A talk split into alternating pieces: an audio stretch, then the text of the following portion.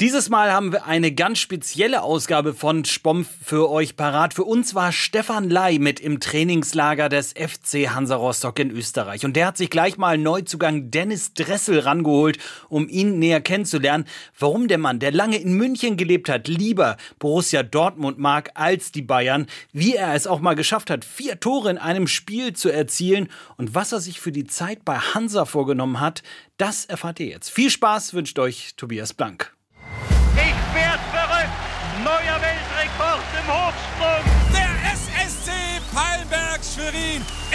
Volleyballmeister. Schluss aus und das ist der Aufstieg! Die Seawolves haben es geschafft. Sport, der Sportpodcast von NDR1 Radio MV. Dennis, ganz herzlichen Dank für deine Zeit, dass du die für uns übrig hast. Du kommst aus der Region Dachau, hast viele, viele Jahre für 1860 München gespielt und jetzt führt dich deine erste Auswärtsfahrt mit Hansa, das Trainingslager, direkt wieder in die Berge. Hast du, als du das gehört hast, äh, dich gefreut oder hast du, warst du enttäuscht, weil jetzt bist du schon an der Ostsee und kannst erstmal gar nicht da sein?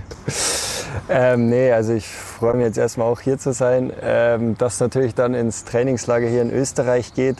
Schon ein Stück, Stückchen Heimat vielleicht, äh, nicht allzu weit entfernt von München. Aber ich freue mich jetzt dann auch wieder, wenn wir zurückkehren an die Ostsee und weil da gibt es ja auch ein paar schöne Flecken dann. Mit wem teilst du dir hier dein Zimmer? Mit Nico Neidhardt bin ich im Zimmer. Und hat er dich so ein bisschen einführen können in die Mannschaft schon? Ja, genau, die Zimmeraufteilung war ja so, dass immer ein, äh, ein Spieler, der schon hier war, mit einem Neuen in, ins Zimmer geht. Ich glaube, mit Nico und mir, das passt ganz gut. Also kommen gut, ganz, ganz gut miteinander zurecht und ja, Super. Wir wollen dich ein bisschen besser kennenlernen und haben da zunächst eine Kategorie. Spompf, der Sportpodcast von NDR1 Radio MV. Entweder oder. Ich gebe dir zwei Alternativen vor zur Auswahl und du musst dich entscheiden. Dazwischen gibt es nichts. Dennis, geht los. Ähm, Trainingslager oder längerer Urlaub? längerer Urlaub. Längerer Urlaub. Schweinsbraten oder Fischbrötchen? Äh, eher doch die Fischbrötchen. Tatsächlich? Ja, ja. Hast du schon eins probieren können? Ja, tatsächlich, tatsächlich.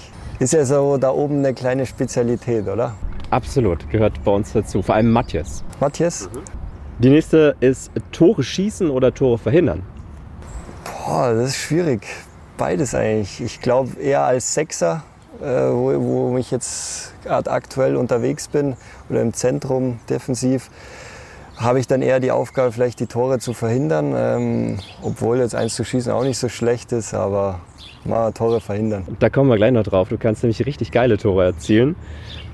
Erstmal weiter hier. Hund oder Katze? Hund, da ich selber einen habe. Ja, was ist das für einer? Ein Golden Red River, der jetzt zwei Jahre alt ist. Und der hält natürlich ordentlich auf Trab, ne? Ja, macht Spaß mit ihm. Ja. Und Bayern München oder Borussia Dortmund? Borussia Dortmund. Muss man das sagen, wenn man bei 60 so lange gespielt hat? Ja, ich war jetzt 15 Jahre da.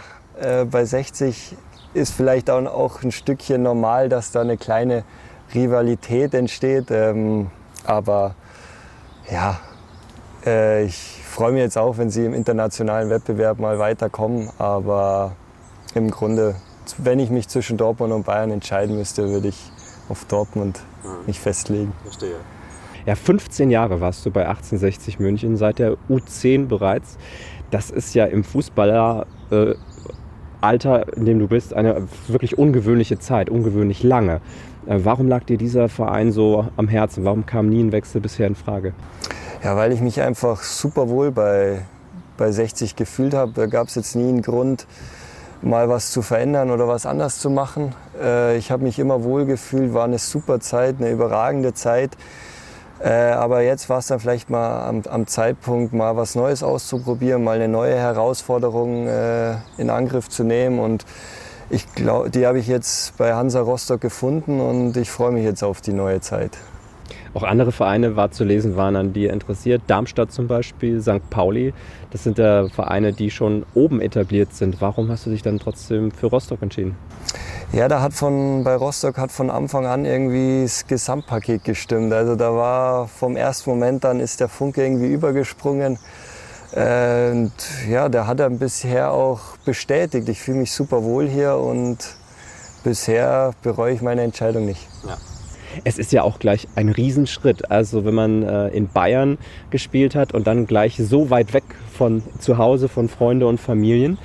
Was sind deine Erwartungen, vielleicht aber auch Befürchtungen von diesem ja, weiten Weg, den du jetzt aus München weg machst? Ja, du hast ja schon richtig gesagt, also viel weiter hätte es, glaube ich, nicht mehr weggehen können.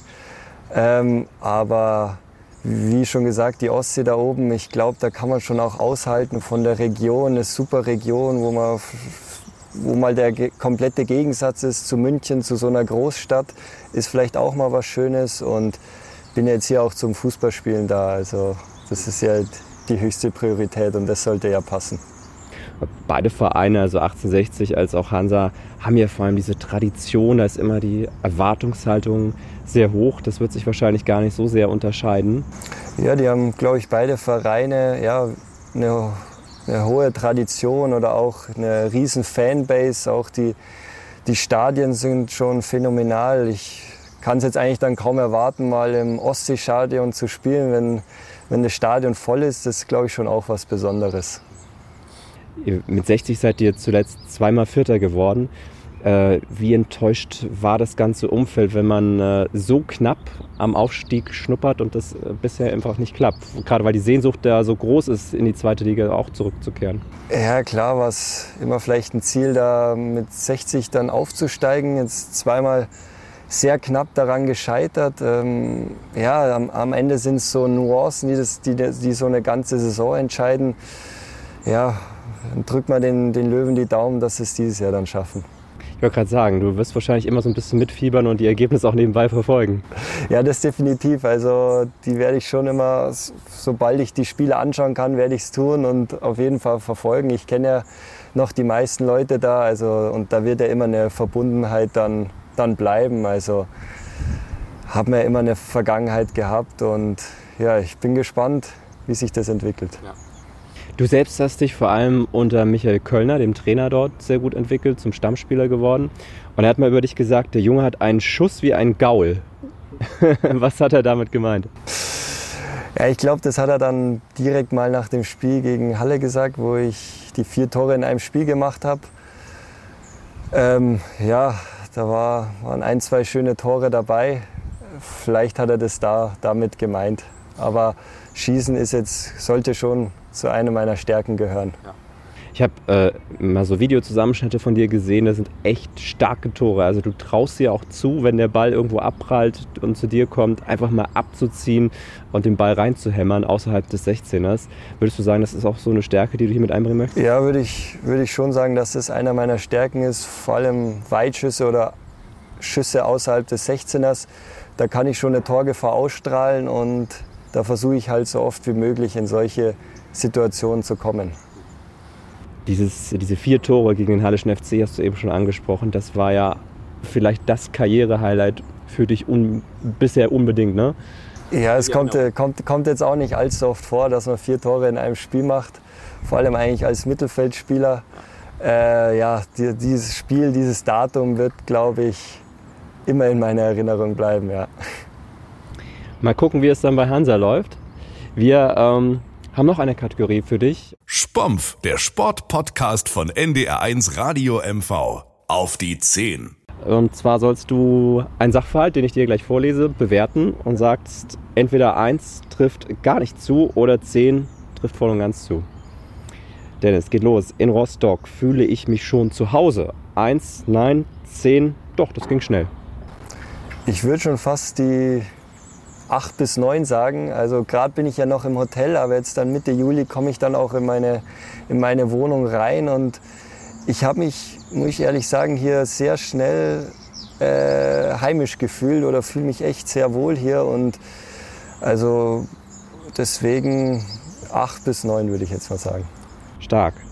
Für mich geht noch mehr als zweite Bundesliga. Eins, nein oder zehn, doch, vielleicht wäre der Sprung in die erste Liga noch drin.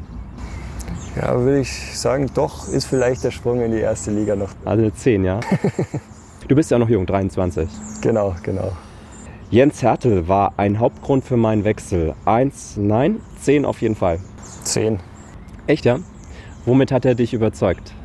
Ja, ist ja immer so, wenn es zwischen Trainer und Spieler nicht passt, macht das Ganze ja keinen Sinn, irgendwie zu wechseln. Und, äh, aber bei Jens Hertel hatte ich von Anfang an auch das Gefühl, das könnte passen mit uns beiden oder das könnte passen, wie er seine Idee vom Spiel hat, wie er mich da einbringen will.